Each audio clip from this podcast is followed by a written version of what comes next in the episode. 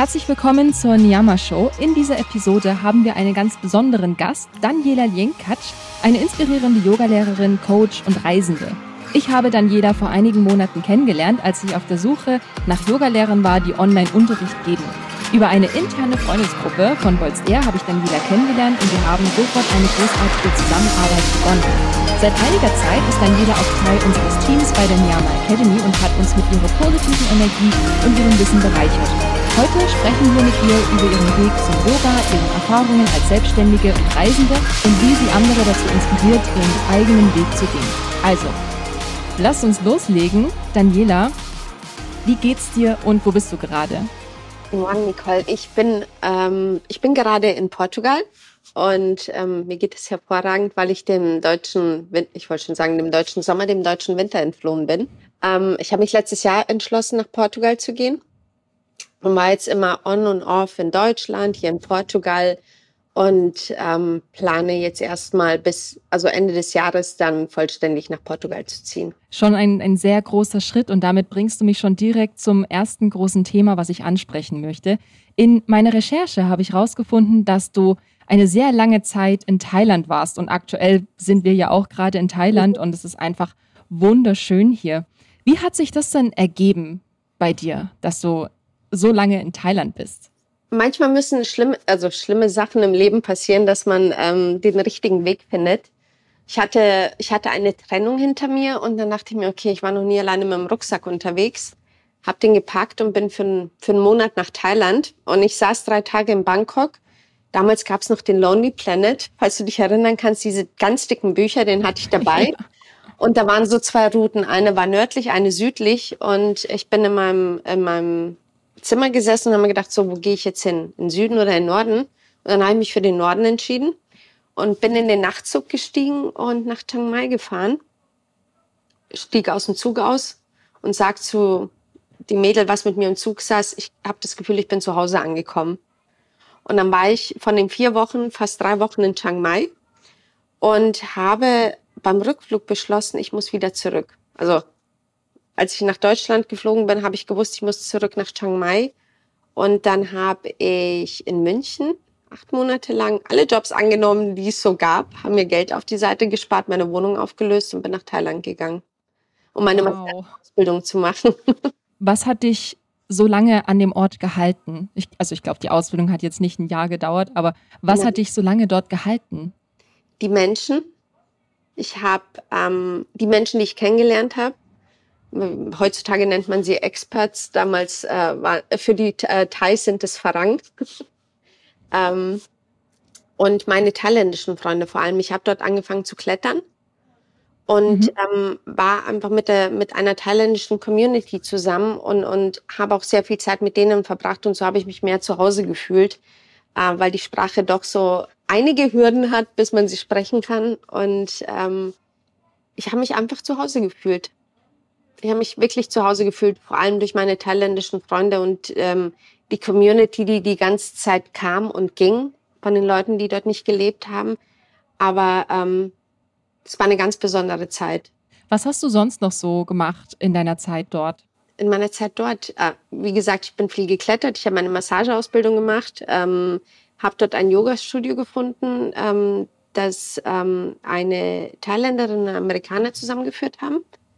Und ich war schon immer sehr interessiert an Iyengar-Yoga und ähm, ist Iyengar-Yoga-Lehrer. Also war ich nach der Massageschule war ich jeden Tag im, im Studio abgehangen und ähm, habe mich dann auch beworben ähm, für Jobs in Thailand. Gab es ja damals. Es gab damals schon so Callcenters, cool.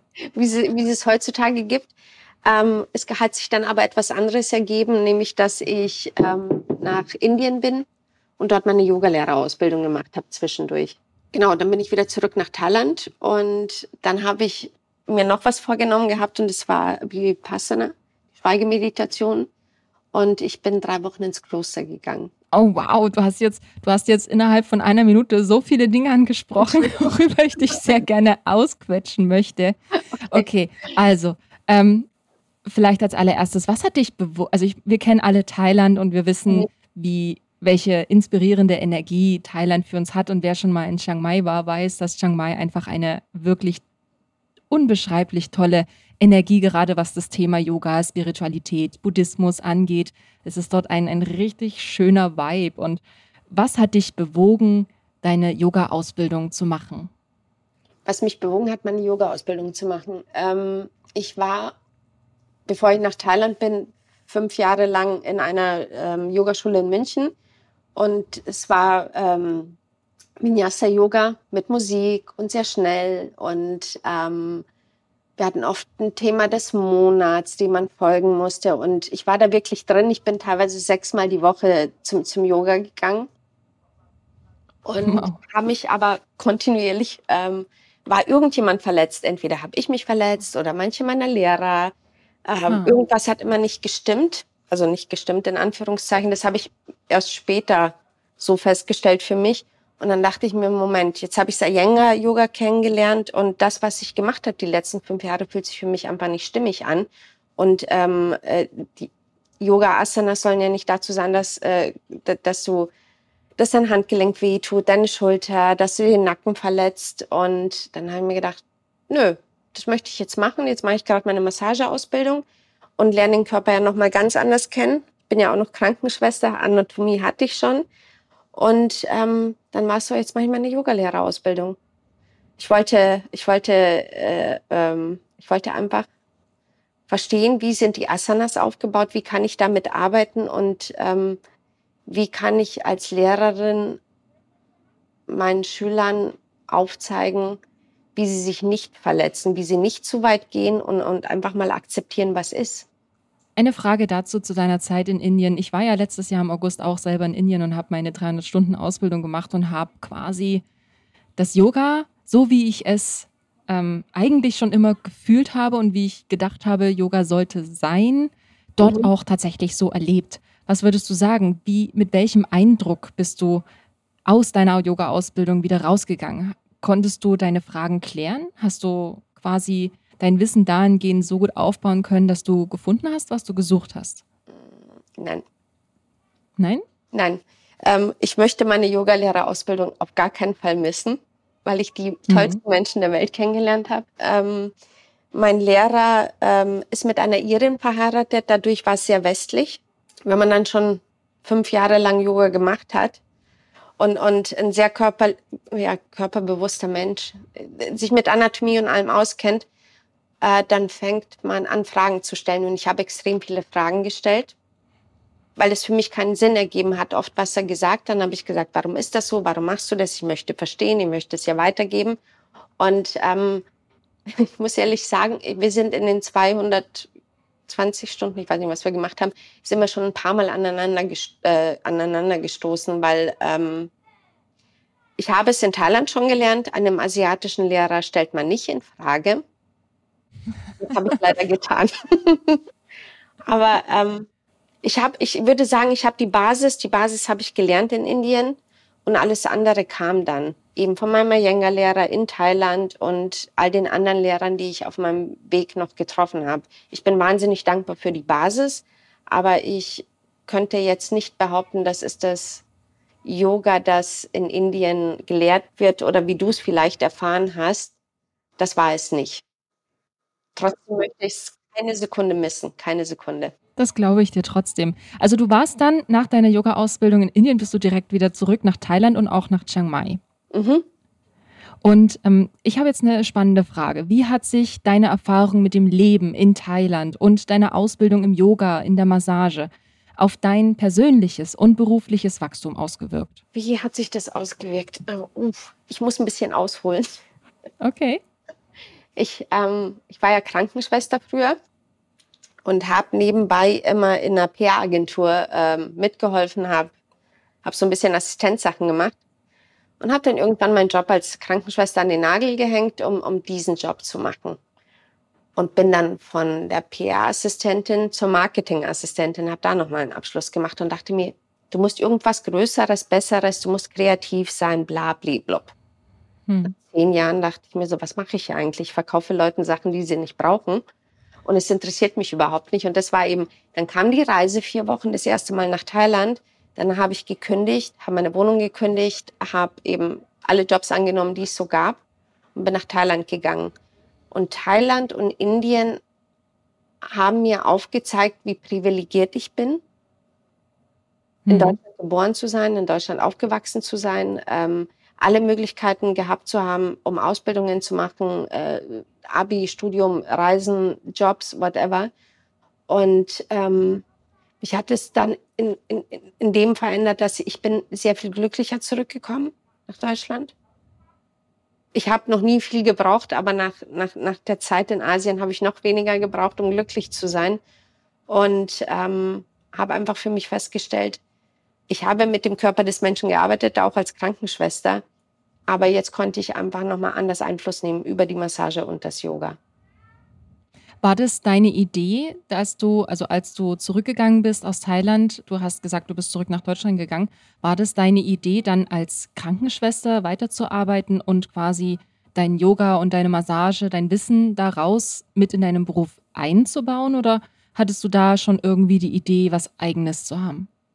Nee, ich wollte, ich, äh, da wollte ich gar nicht zurück als Krankenschwester. Ich habe ähm, ah, okay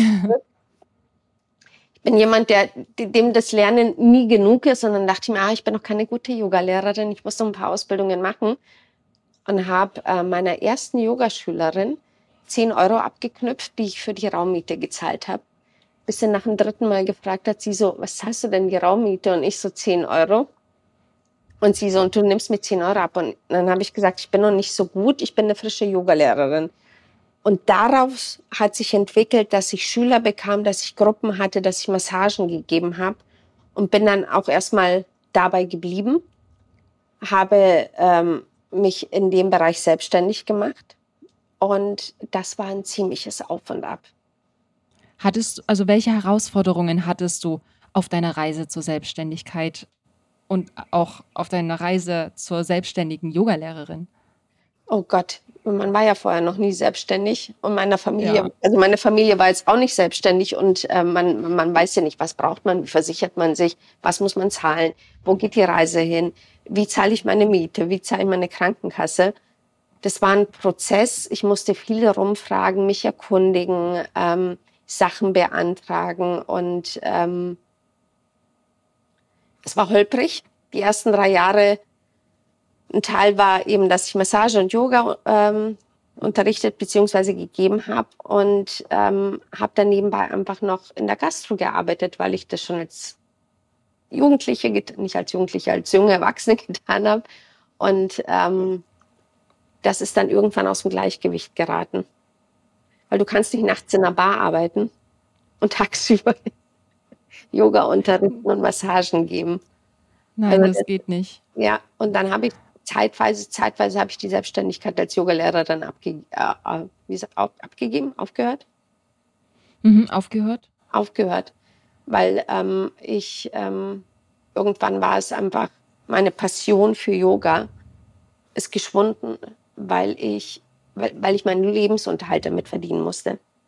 Also ich hatte mhm, kein Backup, wo ich sagen kann, oh, ich kann das jetzt noch ein bisschen so weiterziehen und schauen, dass es weitergeht, sondern es war irgendwann, du wachst nennen wir mal das Kind beim Namen. Ich bin in der Nacht aufgewacht und dachte mir, wie zahle ich denn meine Miete nächsten Monat?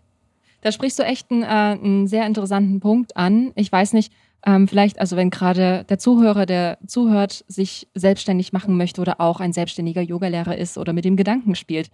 Es ist leider nicht alles rosa und Zuckerwatte und auch gerade als Yogalehrer seine eigenen Brötchen zu verdienen, ist mhm. wirklich hart. Das ist nicht einfach. Ne? Und wenn du sagst, die Raummiete ähm, ich meine, damals, wenn, in welcher Zeit, in welchem Zeitraum reden wir, wenn du sagst damals? 17 Jahre, vor 17 Jahren, 16, 17, 17. Okay, also jetzt aktuell sind die Raummieten wahrscheinlich drei, viermal so hoch. Und mhm. da hat man dann schon eigentlich einen halben Kurs vor sich sitzen, wenn man 40, 50 Euro an Raummiete zahlen muss. Und ähm, es ist wirklich wichtig, dass man sich das vor Augen hält, auch wenn man sich als Yogalehrer selbstständig machen möchte, dass es A, harte Arbeit ist mhm. und B, ähm, man vielleicht doch auch ein kleines Polster braucht. Beziehungsweise einen Plan B zu haben, ist wahrscheinlich nie verkehrt. Aber du bist ja trotzdem irgendwie dort gelandet und hast weitergemacht. Wie, wie hat sich das Ganze bei dir dann weiterentwickelt? Du bist ja doch irgendwie zurück zum Yoga gekommen. Ich habe es nie wirklich losgelassen. ich habe es nie wirklich losgelassen. Ich habe noch eine Anmerkung zur, zur Selbstständigkeit, weil was wir nicht vergessen dürfen, ist unsere Weiterbildungen. Die kosten immer ganz schön viel Geld. Und, oh, das und stimmt. Ja, und weil, was mir so auf dem Weg, auch damals, als ich mich frisch selbstständig gemacht habe, ähm, als Yogalehrerin, was ich oft gehört habe, so, das ist mir zu teuer und Yoga sollte nichts kosten und keine Ahnung. Und dann mhm. bin ich da gesessen und habe gesagt, so, weißt du, wie viel meine Ausbildung gekostet hat, was der Flug dahin gekostet hat.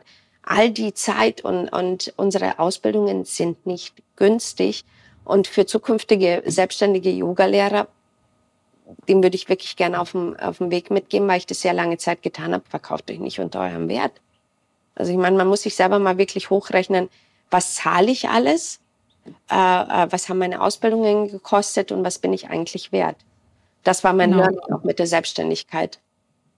Und das ist auch ein sehr guter Punkt, ja. Und was mich zum Yoga zurückgebracht, also wie gesagt, ich habe es nie losgelassen oder es hat mich nie losgelassen. Ich musste mich, ich musste mich einfach neu justieren. Ich habe einen Job angenommen, der mir wesentlich mehr Geld gebracht hat, um mir einfach wieder ein Polster, Polster anzulegen und zu sagen, okay, von hier aus kann ich mich jetzt wieder dem widmen, was ich eigentlich immer machen wollte. Nichtsdestotrotz würdest du wahrscheinlich trotzdem unterschreiben, dass es, auch wenn es ein harter Schritt war, aber es mit einer der besten Schritte in deinem Leben war. Definitiv. Sich auf die Reise zu begeben. Und auch, äh, wenn das jetzt vielleicht, vielleicht ein bisschen hart und negativ klang, was wir jetzt gesagt haben, es lohnt sich. Liebe Zuhörer, wenn du vorhast, das zu machen, es lohnt sich. Und wenn man den Schritt aus einem normalen Beruf in die Selbstständigkeit geht und sein Herz danach schreit, als Yogalehrer sich selbstständig zu machen, mhm. macht es. Geh den Weg, ähm, spar Geld, sorge für eine gute Ausbildung und schau einfach mal, wie weit du kommst, wie es dir damit geht, fühl mal rein. Und ich habe auch eine Frage noch an dich. Wie wichtig ähm, war es für dich, deiner inneren Stimme zu folgen? Oder und wie hast du gelernt, sie auch wahrzunehmen?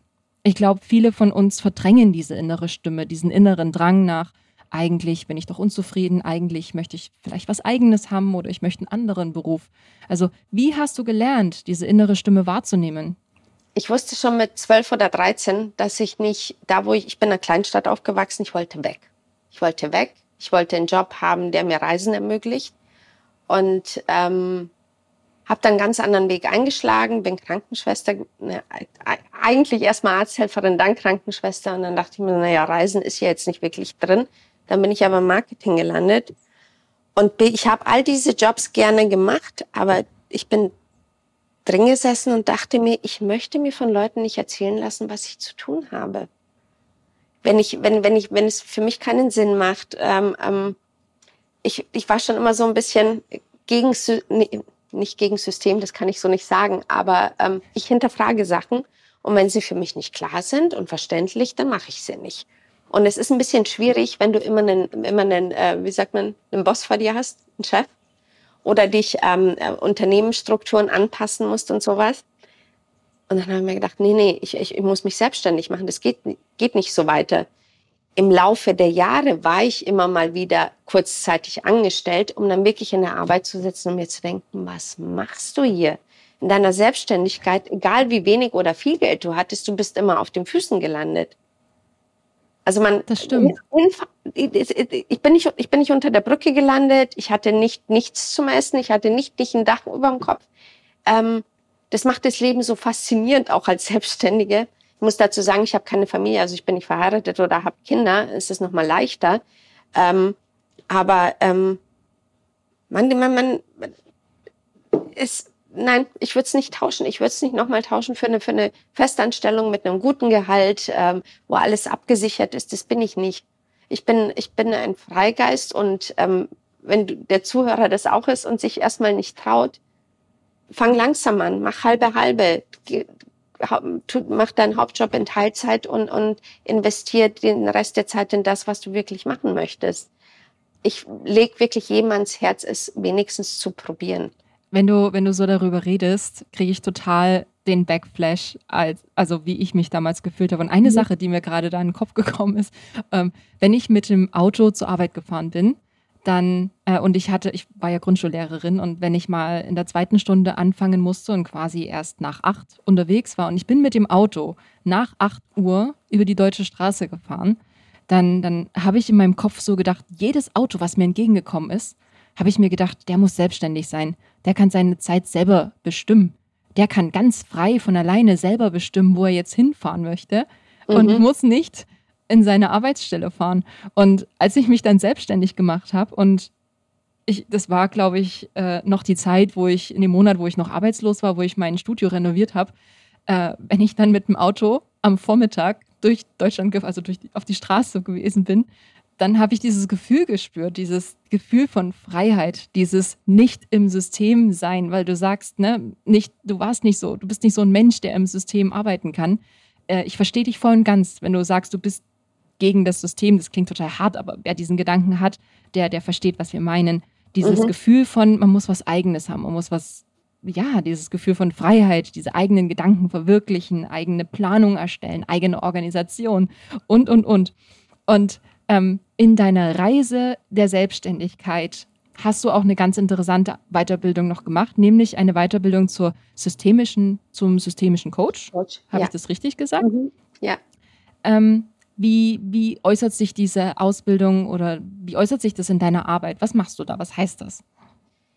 Also als äh, systemischer Coach, als Coach solltest du grundsätzlich, also so, so war es auch in meiner Ausbildung, wie, wie wir es beigebracht bekommen haben, du lieferst dein, deinem Coaching, nennt man das, ähm, lieferst du keine Antworten, sondern du stellst ihm sehr viele Fragen und lässt ihn selber darauf kommen. Ich habe, hm.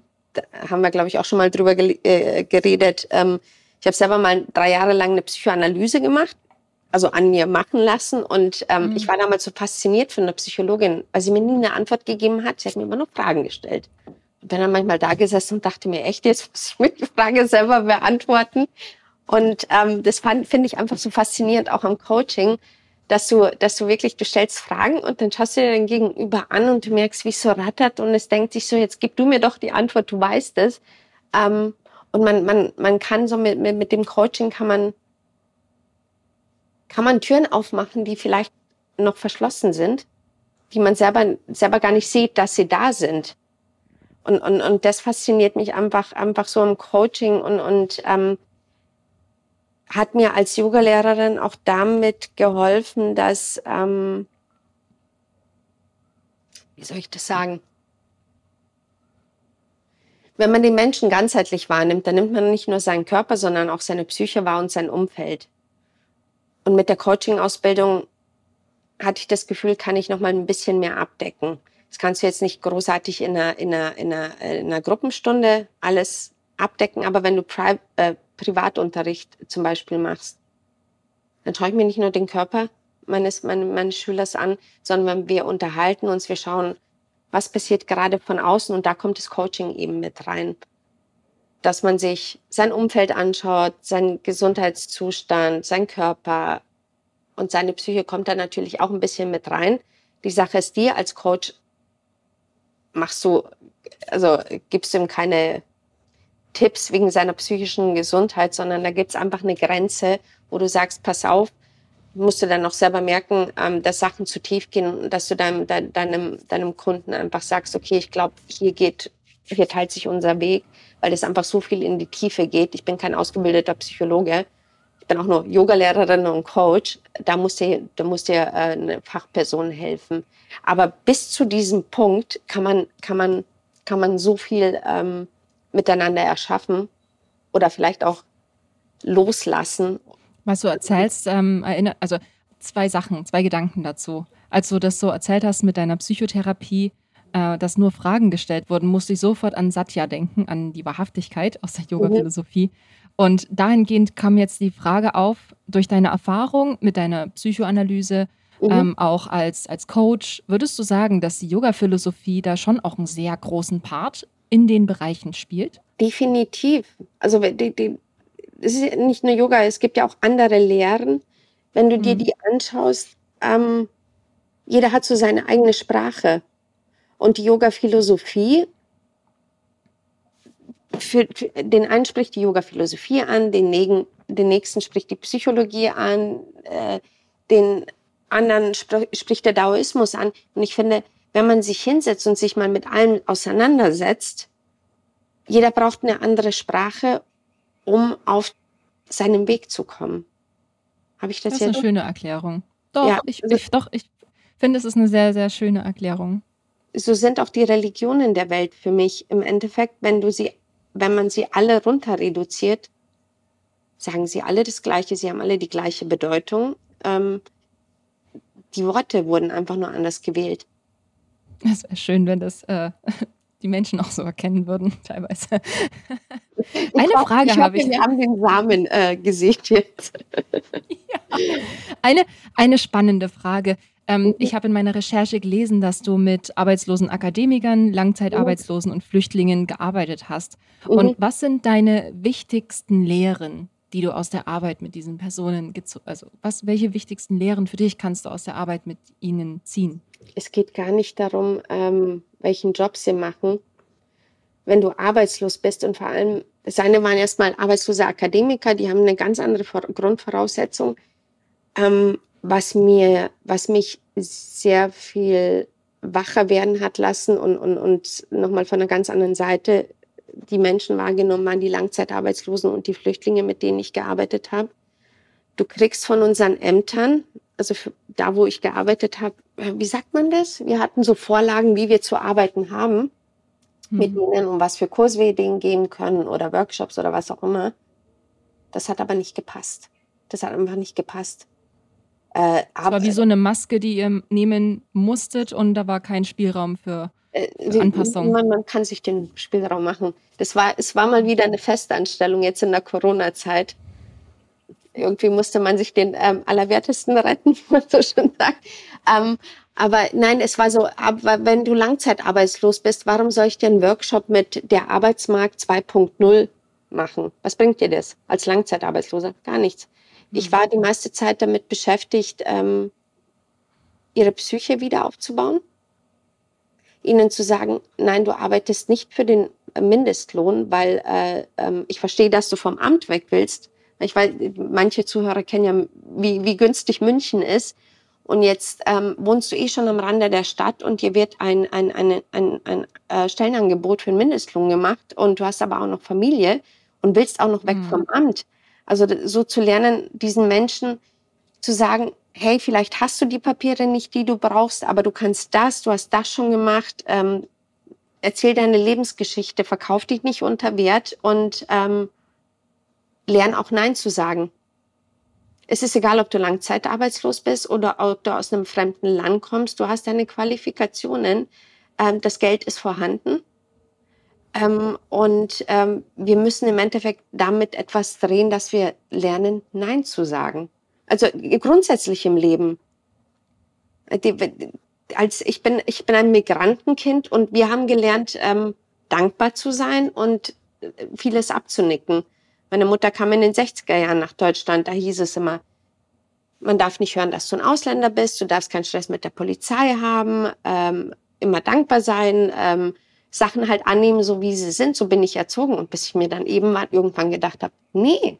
Und deswegen bin ich so dankbar für die Arbeit mit den Langzeitarbeitslosen und mit den Flüchtlingen, auch zu sagen, wenn dich, wenn, die, wenn dich irgendjemand wegen deiner Hautfarbe oder deiner Burka oder was auch immer doof anmacht, pack deinen Lebenslauf aus. Ich hatte da studierte Leute dabei oder die fünf Sprachen gesprochen haben. Halt ihn vor die Nase. Habe ich gesagt, das ist dein USP, den haben sie nicht die haben ihren Stadtteil in München noch nie verlassen. Also einfach den Leuten auch aufzuzeigen, bloß weil du in einem fremden Land bist oder du anders aussiehst oder du auch Deutscher bist und langzeitarbeitslos bist, weil des Lebens vielleicht in Anführungszeichen gerade nicht gut mit dir gemeint hat. Du bist nicht schlechter als irgendjemand anders. Und das müssen wir uns alle, glaube ich, mal, ähm, vor, wie sagt man, vors Gesicht halten, also den Spiegel vors Gesicht halten. Weil heutzutage können wir uns ja dank Social Media, was wirklich gut ist in vielerlei Hinsicht, wir vergleichen uns zu viel. Ja, hat, hat positive, positive und ne negative Aspekte. Ja.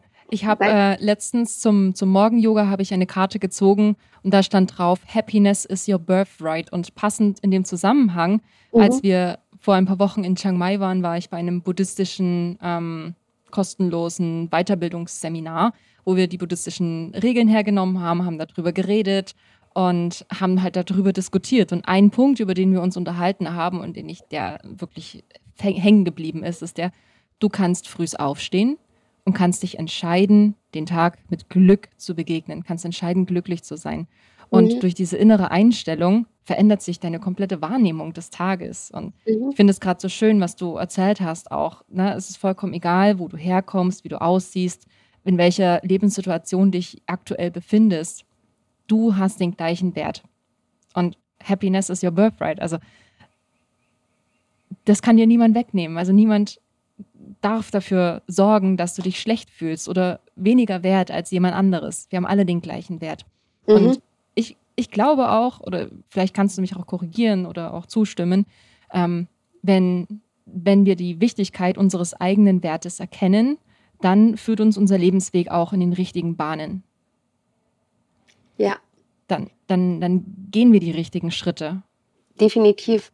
Was mir, was mir in Gesprächen viel aufgefallen ist, Menschen vergessen, dass, ähm, dass das Leben nicht so läuft, gerade. Das wäre eine, ich, ich, weiß nicht, ob du den Spruch schon mal gehört hast, ähm, wenn, wenn du dir den Herzschlag anschaust, der hat, der ist ja zackig. Ja. Und wenn der geradlinig wäre, dann wärst du tot. Das, schöner Vergleich. Geil. Und, und, und ähm, das Leben hat halt manchmal Ausschläge. Wie, es, sind, es sind wie Wellen und das macht das Leben so interessant. Es läuft nicht immer alles gut, es läuft nicht immer alles schlecht. Ich sage immer, das Wichtigste ist, dass das Leben nicht nur super gut oder super schlecht ist. Das ist total, ähm, wie sagt man, ähm, kräftezehrend. Und, und, und ähm, wie du gerade gesagt hast, du stehst in der Früh auf, du beschließt, ähm, äh, äh, glücklich zu sein oder, oder, oder gute Laune zu haben. Das heißt nicht, dass ähm, alles straight und gut und super verläuft, sondern dass im Laufe des Tages jemand schneidet dir die Vorfahrt, jemand drängelt im Supermarkt, ähm, jemand schnauzt dich an. Die Sache ist halt, lass ich mir davon komplett den Tag verderben oder schnauze genau. ich vielleicht mal kurz zurück, wenn, wenn das sein muss, oder lächle ich ihn halt einfach an und sage, okay, deswegen lass ich mir meinen Tag nicht verderben. Also sonst hätte ich eben diese Flatline und würde gar nicht existieren. Die Flatline ist ja ein richtig großes Missverständnis, was wir von, von unserem Leben oder auch von unserer kulturellen Herkunft irgendwie so eingetrichtert bekommen. Dass das Leben hat so seine klare Struktur, seine gerade Linie, Schule, Ausbildung, Beruf, Heirat, Kinder, Ehe. Das ist so der geradlinige Lebensablauf. Ähm, was denkst du, was sind noch andere häufige Missverständnisse über Yoga oder Selbstfindung? Ähm, und wie gehst du in deinen Coachings darauf ein? Also die größten Missverständnisse, die ich selber erlebt habe, Leute meinten, bloß weil ich Yogalehrerin bin und, und ähm, mit dieser Philosophie lebe und sie auch unterrichte, dass ich jemand bin, den man umeinander schubsen kann, der immer im Zen ist und um durch die Gegend läuft. Und ähm, bis wir dann festgestellt haben, ich bin ein ganz normaler Mensch. Ähm, dem, wenn man mir irgendwann mal blöd kommt, dass ich ähm, dann auch meine Grenzen setze, um mir dann anzuhören, du bist die unentspannteste Yogalehrerin, die ich kenne. Oh. Wo ich dann auch sagen musste, das war nämlich, wenn, als ich in der Bar nachts gearbeitet habe, ich gesagt, bin ich hier gerade auf meiner Yogamatte, ähm, und habe unalkoholisierte Menschen mir gegenüber. Nein, habe ich gesagt, muss ich auch nicht großartig freundlich sein gerade. Ähm, also du kannst, kannst nicht das eine mit dem anderen vergleichen und bloß weil ich dieser Lehre folge und, und äh, nicht dieser Lehre, dieser Philosophie und, und, und sie für mich stimmig ist, bin ich immer noch ein Mensch. Wir haben, wir haben positive Seiten, wir haben, nein, positiv und negativ, das sind keine schönen Worte wir haben Seiten an uns, die wir gewinnend leben und wir haben Seiten an uns, die wir verlierend leben. Ich finde das nicht so intensiv wie positiv und negativ und, mhm. und, und irgendwo dazwischen liegt die Wahrheit. Bloß weil du Yoga machst und, und was für dich tust und Spiritualität für dich wichtig ist, sollte, sollte man nicht vergessen, dass man Mensch ist. Egal, ob du Coaching machst, Yoga machst, was auch immer du machst, welche spirituellen Lehren du folgst, wer deine Lehrer sind, wir sind Menschen. Wärst du erleuchtet, wärst du nicht mehr auf diesem Planeten hier. Ich glaube, wenn man, wenn man den Zustand des Nirvana erreicht hat, dann ähm, Also in meinem, meiner Vorstellung wüsste ich nicht, wie ich hier existieren würde. Und es ist ein stetiger Weg. Und ich glaube, bis zu unserem letzten Atemzug werden wir lernen, wenn, wenn wir es möchten, wenn wir nicht stehen bleiben und, und ähm, all das, was uns begegnet im Yoga und in anderen Lernen, ähm, bringt uns immer einen Schritt weiter, wenn wir das möchten. Also ich, ich, ich, ich, würde es einfach nicht zu dogmatisch sehen. Sonst macht das Leben irgendwann keinen Spaß mehr.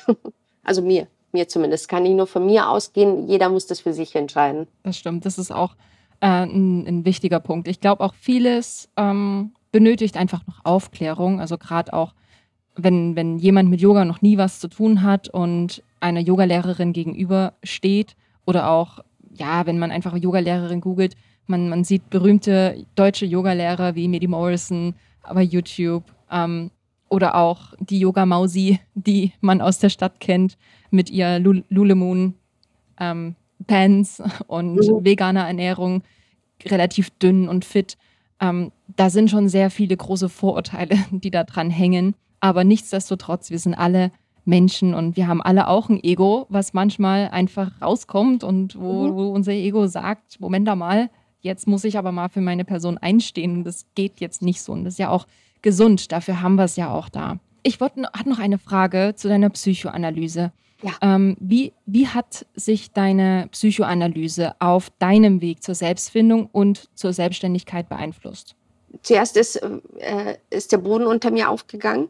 Also wenn du das erste Mal eintauchst in sowas für mich in die Psychoanalyse und langsam anfängst, diese Puzzlesteine, äh, äh, Stein, nicht, wie heißen die Puzzleteile? Nicht Steine. Puzzleteile. die überall vor dir ausgebreitet sind, wenn du anfängst, die zusammenzuschieben und, und die passenden zu finden und sich ein Bild ergibt, wer du bist, was deine Vergangenheit ist, warum du reagierst, wie du reagierst, was deine Trigger sind, ähm, das von der Psyche her, vom, vom Kopf her zu verstehen, das war wahnsinnig faszinierend. Das war wahnsinnig faszinierend und, und, und auch äh, zu merken, ähm, wann du anfängst, anders zu reagieren oder zu realisieren, oh, ich mag das schon wieder. Nicole hat den Punkt bei mir gedrückt, ich habe wieder so reagiert, wie ich es die letzten 30 Jahre getan habe.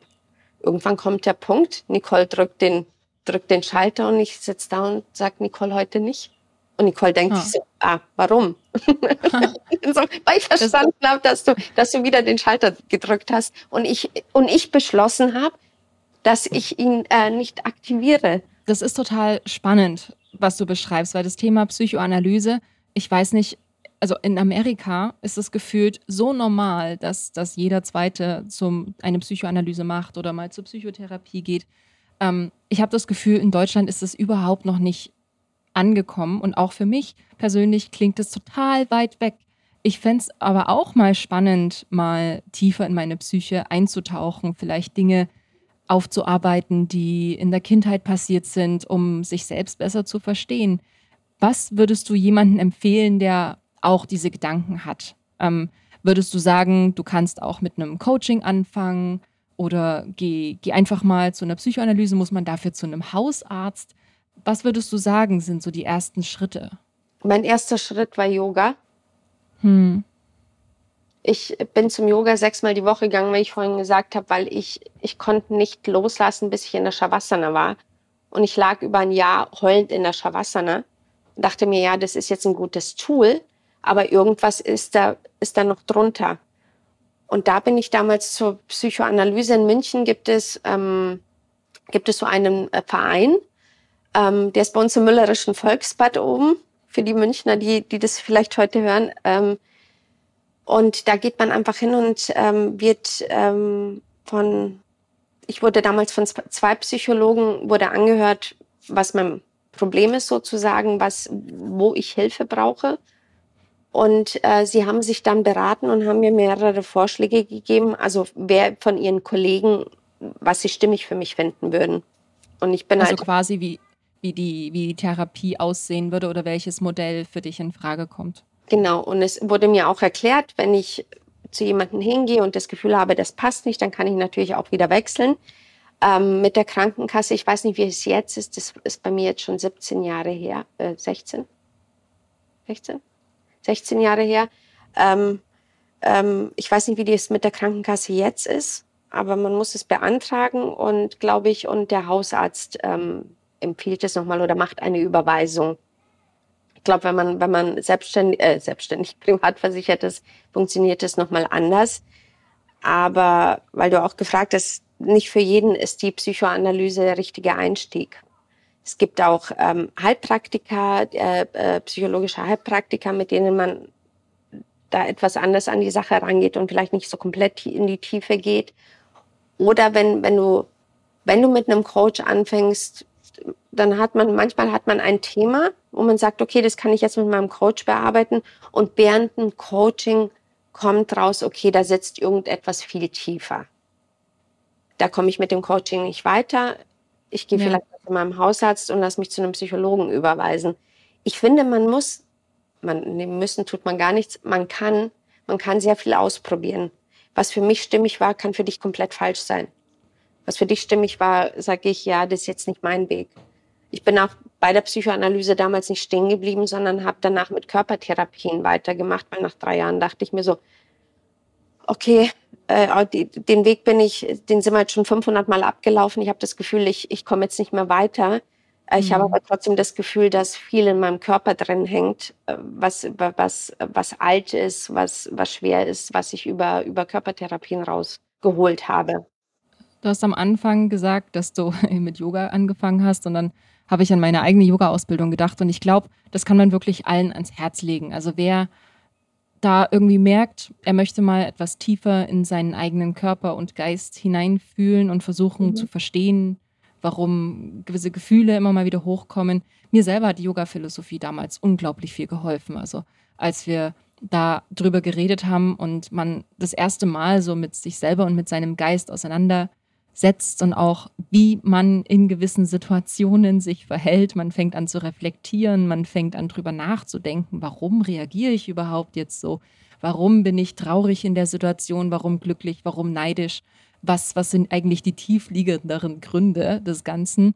Und da hat mir die Yoga-Philosophie sehr, sehr weitergeholfen. Ich habe damals auch schon zwei, drei Bücher verschlungen.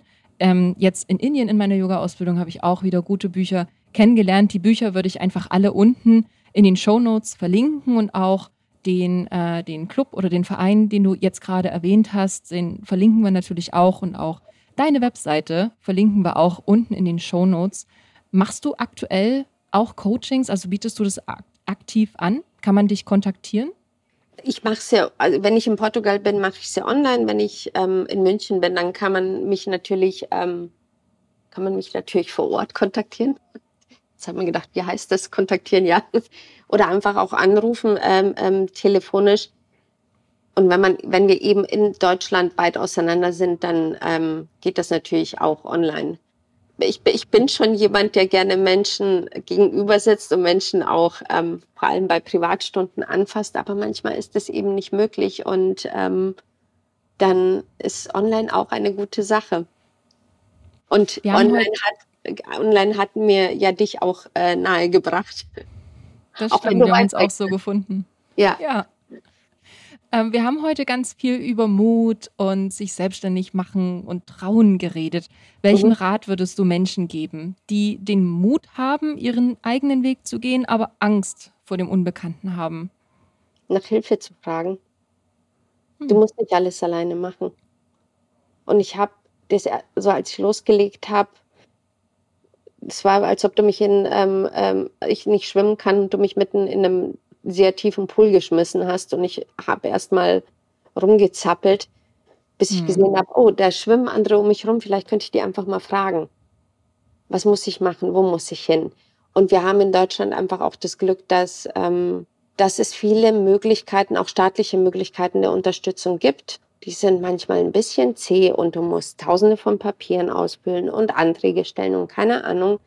Aber wir haben die Möglichkeit und ähm, nutz sie, nutz sie. Wenn du die Möglichkeit hast, nutz sie. Wenn du, wenn du noch, äh, weiß ich nicht, wenn Arbeitslosengeld noch da ist, man, man kann Gründerzuschuss beantragen, ähm, ähm, mit der Krankenkasse reden, äh, wenn man sich selbstständig versichern muss.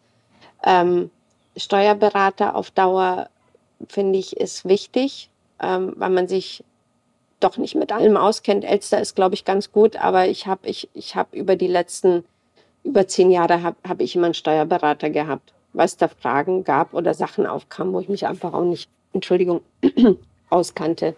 Natürlich muss man erstmal Geld einnehmen, bevor man sich einen Steuerberater leisten kann. Ganz wertvolle Tipps, die ich auch so unterschreiben würde. Na, geh raus mit deinen Ideen, mach das nicht alles mit dir alleine aus, red mit deiner besten Freundin, mit deinem besten Freund, ähm, mit der Familie, red einfach mit mehreren Personen. Es wird Menschen geben, die die die eigene Idee vielleicht nicht verstehen können, nicht nachvollziehen können.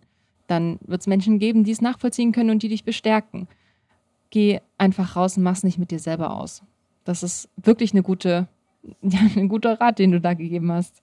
No, noch ein Rat, äh, weil ich ihn ähm, nicht befolgt habe.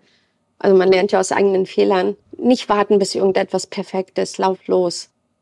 Lass es sich, mhm. während du am Laufen bist, entwickeln. Ich habe so viel Zeit vergeudet mit, nee, das passt noch nicht, nee, die Webseite sieht noch furchtbar aus, ah, das passt nicht, ah, ich habe noch nicht genug gelernt, äh, ich habe, also da, da, da kommt eins nach dem anderen und dann läufst du gar nicht los.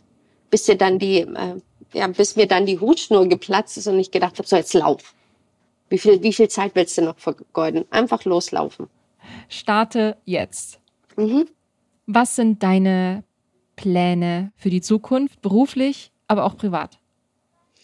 Beruflich, aber auch privat. Ähm, beruflich arbeite ich gerade äh, mit einer Freundin hier in Portugal ähm, an, an der Ausbildung für Yoga-Lehrer, also die schon welche sind äh, wie sagt man, äh, eine Spezialisierung nochmal, dass wir tiefer in die Yoga-Philosophie eingehen, weil Solange ganz, ganz tief drin in dem Thema ist. Und ähm, ich bin ja zusätzlich noch Katona-Yoga-Lehrerin. Und das machen wir alle zwei Wochen, bei dir auch auf der Plattform, auf der Niyama Akademie. Und ähm, meine Lehrerin ähm, hat da nochmal einen ganz anderen Zugang zum Körper, zu der Philosophie. Und es hat viel mit dem Daoismus zu tun, äh, mit der traditionell chinesischen Medizin. Und man kriegt nochmal einen ganz anderen Blick auch aufs Yoga, wenn man das wieder aber mit dem Ayurveda und allem zusammenlegt. Es sind einfach nur das zwei verschiedene Weltan Weltansichten. Und diesbezüglich wollen wir nochmal ähm, Zusatzqualifikationen für Yogalehrer machen, wo man sagt, hier, du, es gibt mehr, du kannst hier tiefer tauchen und du kannst den Körper auch nochmal ganz anders wahrnehmen, als du ihn jetzt ähm, klassisch, wie wir es in Indien gelernt haben, oder mit dem Ayurveda. Wir kommen jetzt nochmal von der anderen Seite. Im Endeffekt vereinigen aber Solange und ich ähm, äh, die, für mich äh, den Daoismus und die traditionell chinesische Medizin mit, mit, mit, ähm, mit ihrer Yoga-Philosophie und sie ist auch noch Ayurveda-Therapeutin und ihr Ayurveda kommt rein. Also es ist nochmal eine Verschmelzung. Und ich habe gestern erst ähm, ähm, auf, auf Yoga Moore, glaube ich, gelesen, äh, die haben einen Beitrag geschrieben, warum ist, äh, warum taucht das TCM auf einmal im Yoga auf? Und ich so, äh, okay, sind wir da jetzt auch angekommen? Also es ist so, ähm, der Trend geht auch dahin, dass man sich einfach ein bisschen mehr dem aufmacht. Also das ist der eine Plan. Der andere Plan ist, ähm, ich mache natürlich weiter mit meinem ähm, Online-Unterricht und äh, mit den Coachings auch. Und mein privater Plan ist, wie ich am Anfang ähm, erwähnt habe, ist auf Dauer nach äh, Portugal zu ziehen. Weil ich hier auch surfen kann. Nicht gut. Mhm. Und es ist sehr kalt manchmal, aber ähm, ich, ich brauche die Nähe zum Wasser. Es war schon immer mein Traum, am Meer zu leben und jetzt, jetzt geht die Möglichkeit, also es hat sich die Möglichkeit aufgetan. Wunderschön. Daniela, wir sind quasi am Ende unseres Gespräches. Gibt es von deiner Seite noch was, wo wir gesagt hast, das wollte ich eigentlich noch erzählen, aber dann sind wir irgendwie weitergegangen oder haben wir vergessen? Nein, ich hätte dir gerne, ich, ich würde dir gerne ähm, etwas noch sagen. Ich, ähm, ich bin sehr dankbar, dass wir uns ähm, in dieser Gruppe begegnet sind am Telefon und ähm, ich finde ähm, dich eine ganz besondere Frau ich habe sehr viel gelernt in kurzer Zeit von dir und ähm, ich möchte den Hut vor dir ziehen, ähm, wie du deinem Traum folgst, wie du ihn lebst und wie du alles umsetzt. Man kann extrem viel, viel von dir lernen. Und dafür bin ich sehr, sehr dankbar. Oh, und ich bin sehr dankbar, schön. dass du mich in den Podcast eingeladen hast. Danke, danke für die lieben warmen Worte. Das Das, das meine ich das wirklich. Ist wirklich ist, man kann sich ein Beispiel an dir nehmen. Man kann extrem viel von dir und auch von Chris lernen. Ähm, ich bin, ich kann nur für mich im Endeffekt gerade reden. Ich bin sehr dankbar und ähm, manchmal verliert man den Mut auf dem Weg, egal wie lange man es schon macht. Und äh, den hatte ich zwischendurch auch verloren in den letzten Monaten mal, muss ich auch ganz ehrlich zugeben. Und dich kennen oder euch kennenlernen zu dürfen, hat, ähm, hat das Feuer in mir wieder entzündet. Das ist genial. Und das ist auch ein, ein, ein toller Gedanke zum Abschluss, dass man, auch wenn das Leben hoch und runter geht, wie unser Herzschlag, ähm, es geht in Wellen und es geht weiter.